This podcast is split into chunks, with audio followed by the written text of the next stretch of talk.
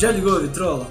Pois está começando mais um episódio do 33 RPM.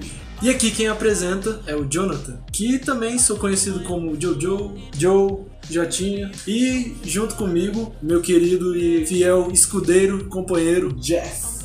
Terezinha! Aqui quem fala é o Chacrinha. Aqui quem fala é o Jeff. Para os mais íntimos, meu nome é Jojo Todinho e estamos aqui presencialmente pela primeira vez no podcast. Agora que fizemos todos os métodos de segurança para não pegar Covid-19, com álcool, direito ao álcool, máscara e tudo, Tudo que tem direito. tudo que tem direito aí neste mundo, nós finalmente conseguimos nos encontrar pessoalmente. Este vai ser o primeiro de muitos, esperamos, episódios do 33 RPM, gravados com nós dois olhando um pro outro, se odiando e se amando ao mesmo tempo, porque é assim que funciona as coisas no. Vários tapas vai rolar nesse episódio. Tapas e beijos. Também. E sobre o que falaremos hoje aqui no 33 RPM?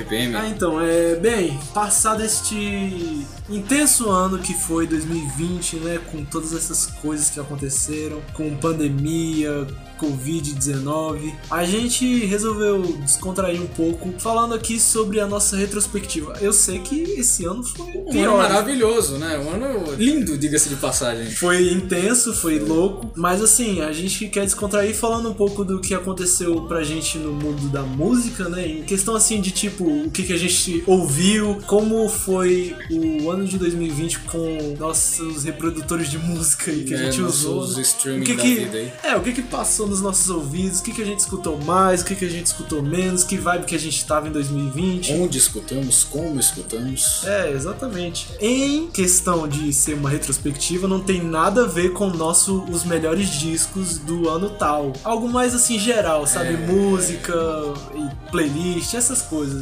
Os melhores discos é só voltado pros discos, pros álbuns. Tudo certo, acho que podemos começar, né? Podemos não. Então tá bom. Tchau, galera. Tchau. Dá o like. Dá um like aí, YouTube.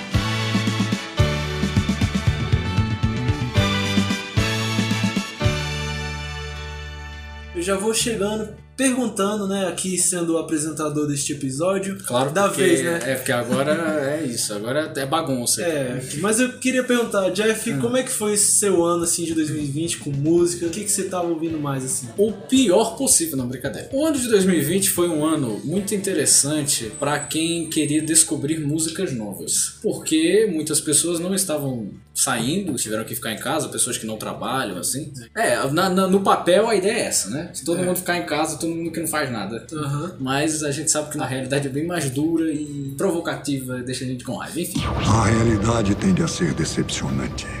Eu aproveitei pra dar uma ênfase maior na música brasileira, coisa que eu não tinha feito nos últimos anos. E um artista muito interessante que eu aproveitei pra estudar a genialidade, a como ele escrevia as letras de forma misteriosa e quase secreta, porque você às vezes precisa pesquisar o que as letras dele significam, é o Raul Seixas, que foi um monstro da música brasileira, foi o rei do rock brasileiro. Não só isso, mas eu acho que ele foi um dos maiores poetas que já existiram e uma música dele, especialmente em 2020, é muito relevante. O dia em que a Terra parou do álbum homônimo.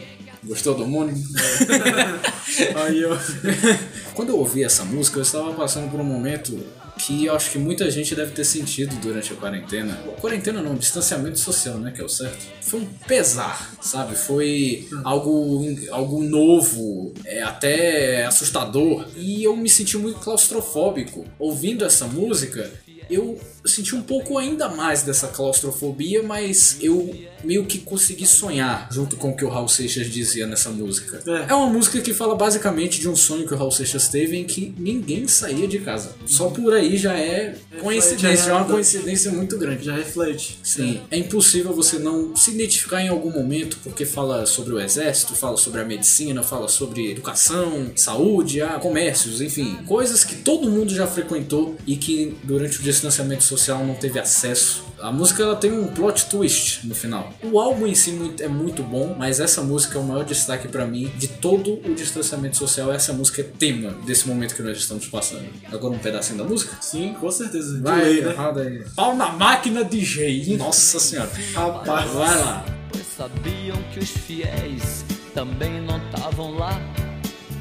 E os fiéis não saíram pra rezar, pois sabiam que o padre também não estava lá. E o aluno não saiu para estudar, pois sabia o professor também não estava lá. E o professor não saiu pra lecionar, pois sabia que não tinha mais nada pra ensinar. No dia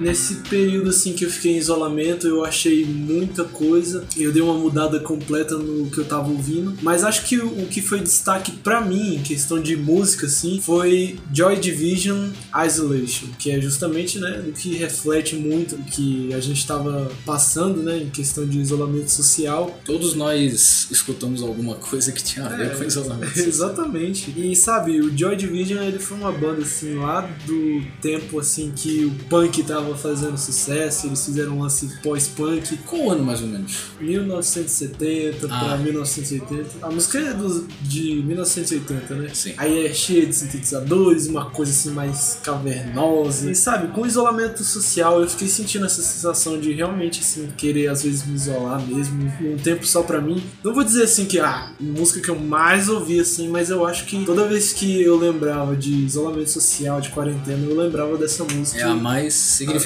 É, é realmente a mais significativa mesmo, um símbolo pra mim nesse período que a gente teve. Eu adoro o estilo da música dos anos 80, por mais que é, os anos 80 estragaram certos músicos que fizeram grande sucesso nos anos 60. Os anos 70. 80 foi uma loucura, cara. Foi, foi. adianta. É, uma doideira. Mas ainda assim eu gosto do jeito como as músicas eram, aquelas batidas, aquele estilo todo na música dos anos 80, bem comercialzão, eu gosto. E o cantor, né, que era o compositor das letras, ele era incrível. Tem um filme sobre ele também, Control. Olha, vale a pena. Vale o ingresso? Vale.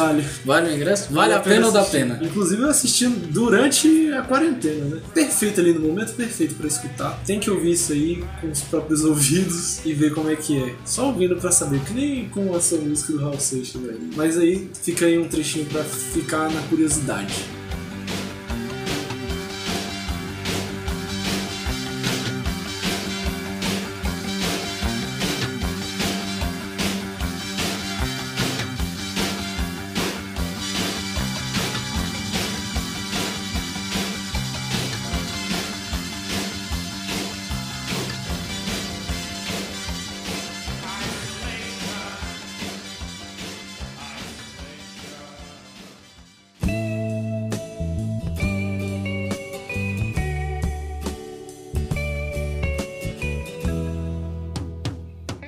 Eu vou voltar agora pro Raul Seixas de novo, porque a música que eu falei dele foi só o meu destaque de distanciamento social. Além disso, aproveitei para ouvir outros álbuns dele. Não vou dizer que eu fui muito fiel à discografia, eu não ouvi tudo certinho. Eu tenho um negócio que eu ouço uma música e, sei lá, eu deixo na fila, acaba a música e entra na rádio dessa música. E eu gosto muito dessas músicas que vêm de surpresa, parece que elas ficam na minha cabeça mais fácil do que eu indo lá no álbum e ouvindo tudo certinho. Com o Raul Seixas foi mais ou menos isso. Eu ouvi o primeiro álbum dele, que me desculpem se eu errar, mas é por causa que é um nome que eu até hoje não decorei. Krieg Rabandolo. Eu não imaginava que era o primeiro álbum dele, porque é muito profissional. O álbum já começa com uma gravação dele criança cantando outro rock. Esse é algo até à frente do seu tempo, dos anos 70, assim, eu acho que isso não tinha muito. O álbum tem músicas maravilhosas, a famosa Metamorfose Ambulante, tá foseando, velho. Maravilhosa essa música. É, tem Al Capone, um uma que eu gosto muito que critica o fato da pessoa ter tudo e mesmo assim não estar feliz. Saber que é uma ingrata e não fazer nada pra mudar. Que é Ouro de Tolo.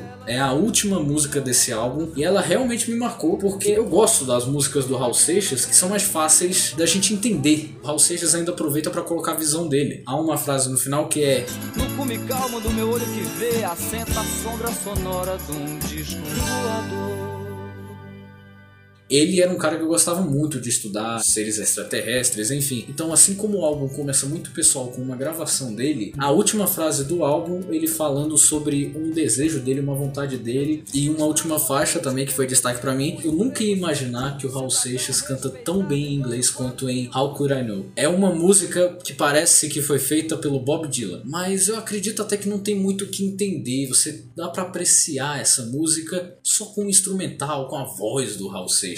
O inglês dele é realmente assustador de muito bom. Tipo, Krieg Rabandolo é, são essas faixas de destaque. Deve ter mais alguma que eu tô esquecendo, provavelmente, mas vocês ouçam o álbum, que é muito bom. Outros álbuns dele eu não ouvi muitas músicas assim certinhas como o primeiro. Eu ouvi o Trem das Sete, que é uma música que fala sobre o apocalipse, na minha interpretação, o apocalipse bíblico. Fala sobre Deus, sobre os que vão, os que não vão. Não precisa bagagem pra ir, lá vem o mal. Tem Capim Guiné, o Carimbador Maluco, que é a famosa Plunt, Plactis 1, não vai a lugar nenhum. Muito boa também essa música, critica a ditadura. Eu nunca ia saber se eu não tivesse pesquisado também, porque ela é uma música infantil, mas tem um significado por trás. E pra terminar, o álbum há 10 mil anos atrás, que tem a famosa música homônimo também. Só que pra mim o destaque desse álbum é Canto para Minha Morte. É quase um interlúdio. As melhores partes dessa música são aquelas que não tem instrumental. Que ele declama como um poema. Basicamente é isso. Raul Seixas ele se fez muito presente no meu 2020. Conheci mais dele, conheci mais do que ele tinha vontade de estudar, de aprender. Enfim, um cantor muito subestimado. Falei tanta música aqui que eu nem sei qual que eu coloco pra passar. Enfim, How Could I Know, do Raul Seixas, do seu primeiro álbum, que é magnífico.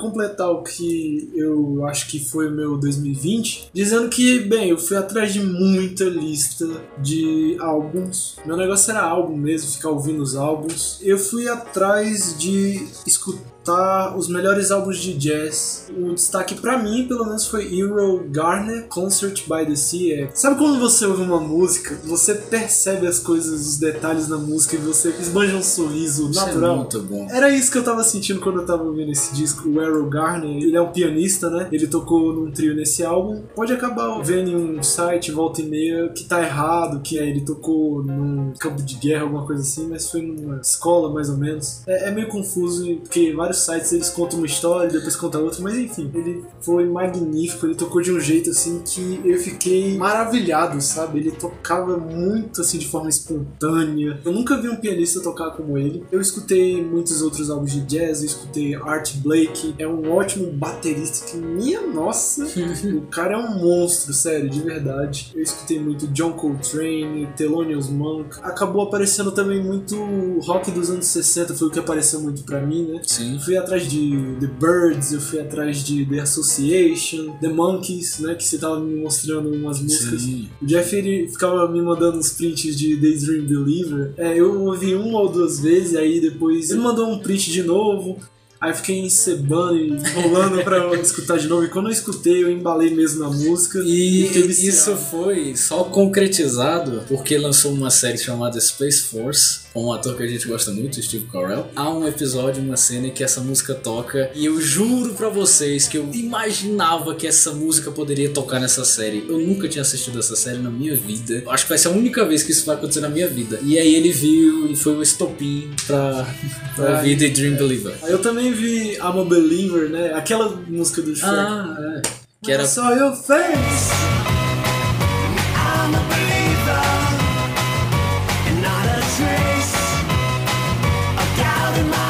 And not a trace of doubt in my versão do Shrek é do Smash Mouth. A original é do The Monkeys. Inclusive, depois que você ouve a do Smash Mouth e depois ouve a do The Monkeys, é uma música muito à frente do tempo. Cara, eu fui atrás muito disso, eu fiquei assim admirado com The Association, tem a música Come On In, que simplesmente adorei a harmonia que os caras tinham. Parecia coisa dos Beatles, sabe? Primeiro semestre assim do ano eu fiquei nisso, entendeu? Com o tempo eu fui conquistado mais assim pelo jazz e aí fui procurando essas listas que eu tava falando. Tinha uma que era 15 álbuns para se ouvir no isolamento, né? O que eu acho que foi o destaque pra mim, John Coltrane, A Love Supreme. Cara, foi incrível, foi experiência maravilhosa. Eu sempre vendo assim as pessoas falando desse álbum, a gente assistiu o documentário do John Coltrane, falavam do álbum dele, eu lembrando do Carlos Santana falando que quando ele entra num quarto de hotel, ele põe o disco pra tocar pra ele liberar todas as más energias que tem dentro do quarto. Fiquei tipo, minha nossa, eu preciso ouvir muito esse álbum. E aí eu fiquei inspirado com essas coisas e fui ouvir a discografia do John Coltrane, Thelonious Monk também. Eu fui conhecer mesmo o jazz, fui atrás disso mesmo, eu fiquei viciado e ainda tô. Pra mim, os maiores destaques que você trouxe foi o John Coltrane e o Thelonious Monk. É, Ah. Até eu tenho uma amiga, Larissa Souza, ela provavelmente vai estar ouvindo esse podcast, por isso que eu tô citando o nome dela, só pra ela pegar assim já no ar, tá aprendendo a tocar saxofone, e eu recomendei o John Coltrane pra ela. Ótima recomendação, fez Lógico. Bem. Então, por isso que eu tô falando. O John Coltrane é um exemplo. Era tão perfeito que não sabemos se todo mundo consegue alcançar tal perfeição, mas é uma ótima inspiração. Sim, eu vendo as pessoas falando dele, ele falando, ninguém vai ser tão intenso como John Coltrane. Ele marcou demais, e realmente eu escuto ele e às vezes tem certas músicas dele que ele extrai um som do saxofone que é arranhado, é agressivo, tipo, eu sinto uma coisa, sabe? É espiritual, sei lá.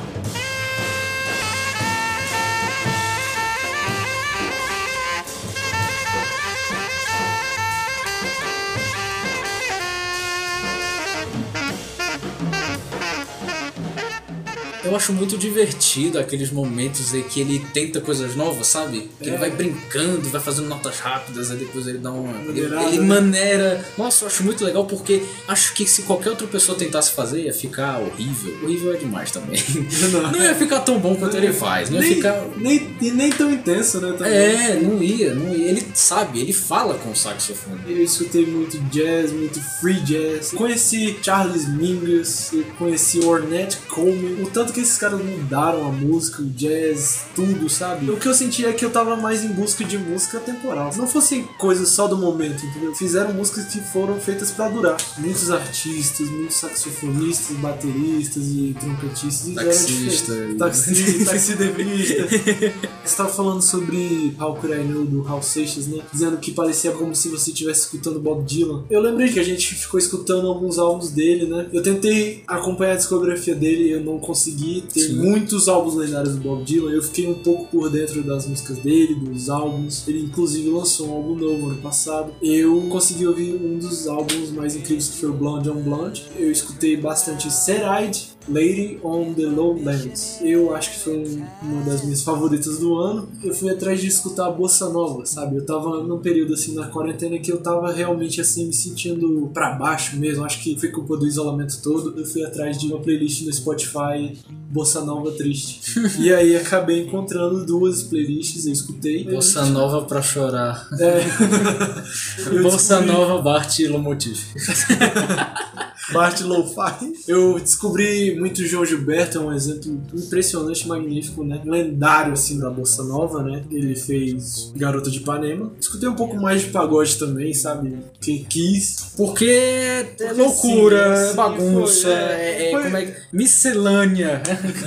miscelânea. Também fiquei muito ligado com Tom Jobim. Viciei de verdade em Lígia. Se vocês procurarem ela, vocês vão dar de cara aí com a versão lo-fi que é mais um pouquinho mais conhecida, mas se você ver a versão original dele, você vai se apaixonar. Vocês vão também. perder muito. O que eu quero deixar aqui de destaque, provavelmente é uma das músicas aí que eu tava ouvindo aí, do rock dos anos 60, Come On In, do The Association. E põe aí pra tocar. Bota pra tocar.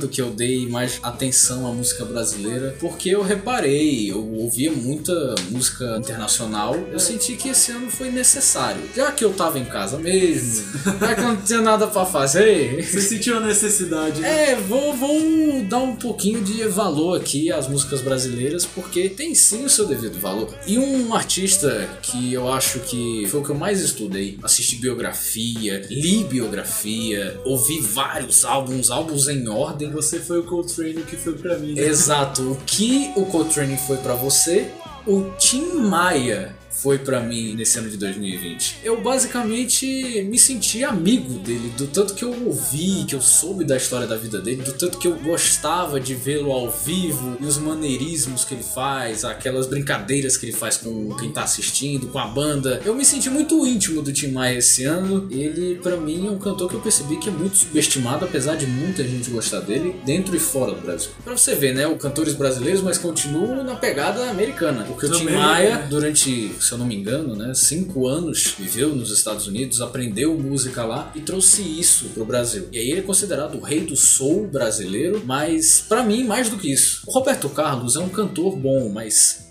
eu não consigo ver a maestria, o talento que o Tim Maia tem. Pra mim, o Tim Maia é o verdadeiro rei da música brasileira. Para pra pensar. Olha o tempo em que ele fez sucesso. Escreveu uma música, compôs uma música pro Roberto Carlos, Não Vou Ficar, e ano que vem, ano que vem, né? O ano que veio, seguinte. ano que veio, o ano que veio. Tá. Não ano que vem, 2022. Ele tá à frente. Tá à frente do tempo, a Megan. O ano que veio em seguida, 1970, marcou a estreia dele com o álbum Tim Maia, 1970, não tem nome. Não, Tim é, Maia. o, É Tim Maia. o cara fez um monte de álbum, pôs tudo homônimos, álbum É. Tim Maia, É Tim Maia. aí. Aí o, Até meio diferença difícil. é o ano, é o ano. É até meio difícil de você falar, ah, ouvi o álbum do Tim Maia. Qual? Tim Maia.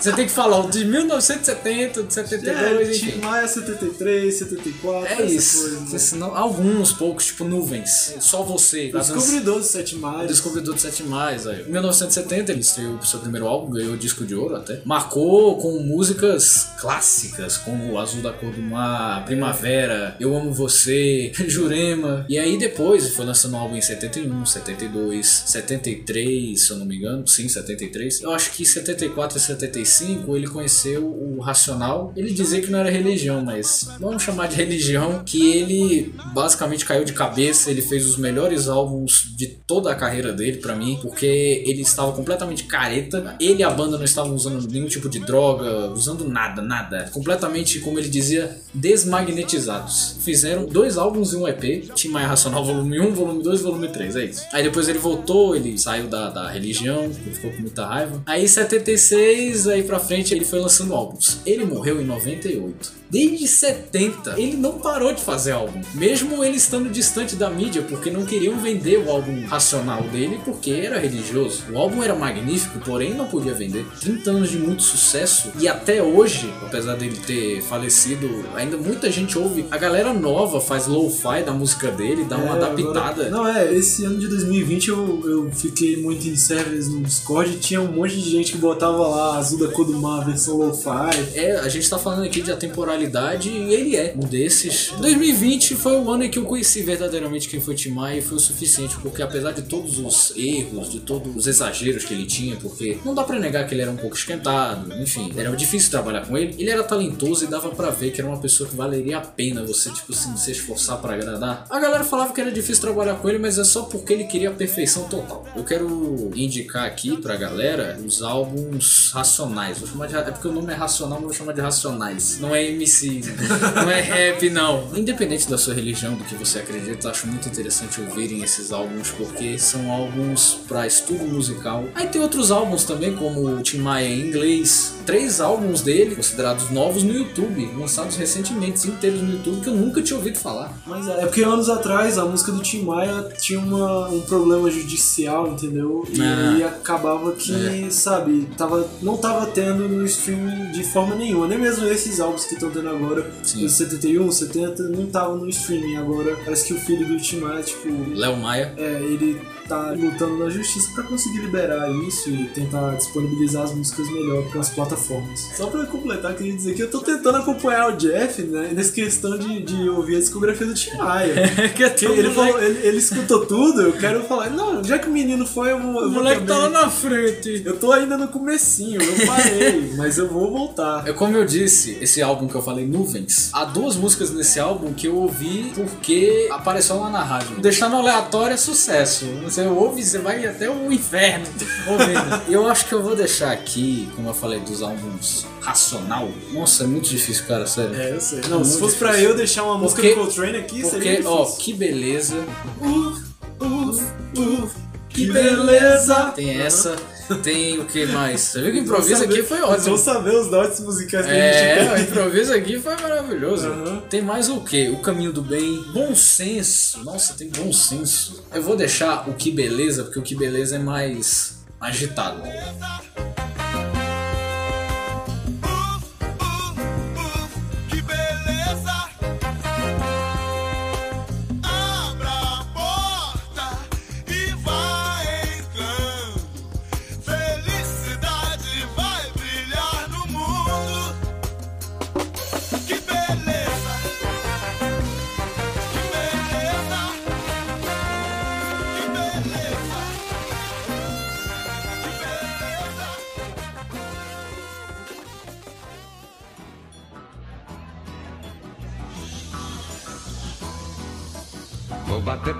bater pra tu, pra tu bater. Vou bater pra tu, bater pra tu, pra tu bater. Vou bater pra tu, bater pra tu, pra tu bater. Vou bater pra tu, bater Como eu disse, né, o Jeff tava Enchendo o saco. me impulsionando. eu ia dizer me impulsionando. Mas é, ele tava falando desses artistas aí, ele tava. Underground? Muito. Mas ele tava nessa vibe, assim, do Chico Anísio, de comédia, assim, do humor brasileiro. Tava me falando, recitando pra mim um monte de frase, bordão, de Nossa, fala. gente- Ele me encheu com um gaúcho. né? Sério. Com Ah, bah, loucura, prof. Gente, sério, se vocês me conhecerem, de repente conhecerem o Chico Anísio algum dia, ouvirem falar, quiserem saber mais da história dele, falem comigo. o cara é o, é o fã de carteirinha. Eu sou fã de carteirinha desse cara porque o Chico Anísio, ele foi responsável por 209 personagens. Personagem pra dedéu. Fiquei muito vidrado em como ele escreve roteiro, escreve humor, apesar de ser um pouco antiquado devido a alguns preconceitos. É, algumas piadas não funcionam tão bem atualmente porque o estilo do humor mudou. Datado, cara. É, datado, mas o que der pra você extrair de construtivo ali, de produtividade, dá pra extrair alguma coisa ainda, sabe? um dos personagens que a gente gostou muito, nós dois gostamos do Chico Anísio. Calma que isso tem a ver com música, gente. É, claramente. Porque, olha, o Chico Anísio ele foi um comediante, mas às vezes tem certos comediantes que se envolvem no meio da música e ele foi um deles, né? É, antigamente, não sei, hoje em dia posso estar enganado, hoje em dia existem poucos, como o Childish Gambino, que são artistas completos. E o Chico Anísio era um artista completo, ele era pintor, comediante, roteirista, enfim. E um dos atributos dele era música. É, aí o Jeff chegou pra mim e mandou esses prints aí do que ele tava ouvindo e ele me recomendou o Baiano e os Novos Caetanos. Exato. Anos 70, né? É, ditadura militar, essas coisas todas. Então, tipo, músicas Cálice. e músicas trouxeram essa discussão dentro delas, né? Caetano Veloso e Gilberto Gil criticavam de forma até subliminar, né? E Baiano e os Novos Caetanos também de uma forma um pouquinho mais humorística, mas ainda com um pé ali. Eles formaram um trio que servia pro Chico Anísio levar à televisão, né? Era uma era a apresentação musical da TV, do programa dele. E trouxeram álbuns muito bons, com críticas, com alguns dedicados a personagens dele. Dá pra facilmente separar Baiano dos Novos Caetanos do Chico, porque não é um projeto só dele. É só pra dar um toque. E essa música ele ficou cantando pra mim, Encheu o saco também. vários áudios cantando essa música e agora essa música agora eu não paro de ouvir, tá na minha cabeça. O Urubu tá com raiva do boi. O Urubu tá com raiva do boi. Velho Zuza. Velho Zuza. Velho Zuza que, a título de curiosidade aqui, era um personagem dele, que na época, como Blackface ainda não tinha, né? Não tava muito à mostra, é um personagem negro que ele interpretava, apesar de ainda assim ser algo rachi rachista. algo. apesar de ser algo ainda racista, é uma coisa bem. Ele não critica, assim. Nem, nem humilha. né? Ele nem humilha ele por ser negro. É, eu acho que é uma homenagem ao Preto Velho da Umbanda. Essa música, velho, usa é uma homenagem a ele. Inclusive, você pode muito bem separar a música do personagem. É, você tava falando que talvez eu não fosse pegar muitas referências e eu, eu me embarquei na, Na música. música mesmo assim, É, sabe? Como Eu- uma, uma música. Qualquer Normal. coisa eu, eu iria pesquisar e descobrir depois. Sim, sim. Esse, esse sim, foi pra finalizar o 2020, né? Porque eu escutei bem no final, assim. Ah, então a gente fez sem querer o certinho, a ordem certinha. Cronológica. Foi cronologicamente. Enfim, aldeia com vocês de Baianos, Novo Caetano, né, Paulinho? É, malinho. Aldeia, aldeia, aldeia de pedra, aldeia, aldeia, aldeia, sementes de ferro semeia. Lá vem a procissão, toca o sino lá de cão. E todo mundo corre, todo mundo morre de pasta na mão. Foi de pasta na mão. Aldeia, aldeia, aldeia de pedra, aldeia. Semeia, semeia, sementes de ferro semeia.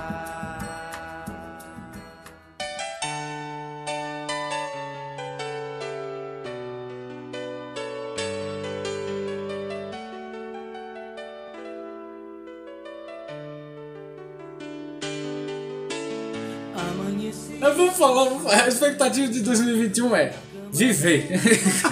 é isso. Quero prestar essa homenagem a todos os músicos que, que faleceram devido à doença e a outras razões, às vezes nem só pela doença, às vezes foi outra doença, né? Perdemos outros tipos de artistas, como atores também.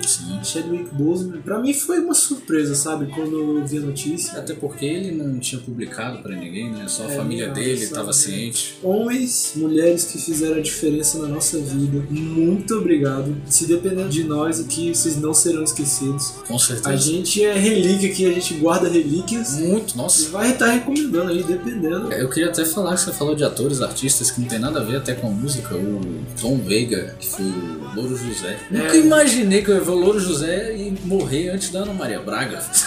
Eu tô falando sério, sem brincadeira, porque a Ana Maria Eu Braga. também, eu tô rindo porque que eu concordo pra. Porque a Ana Maria Braga, Ela é um- ela já tá idosa, velho.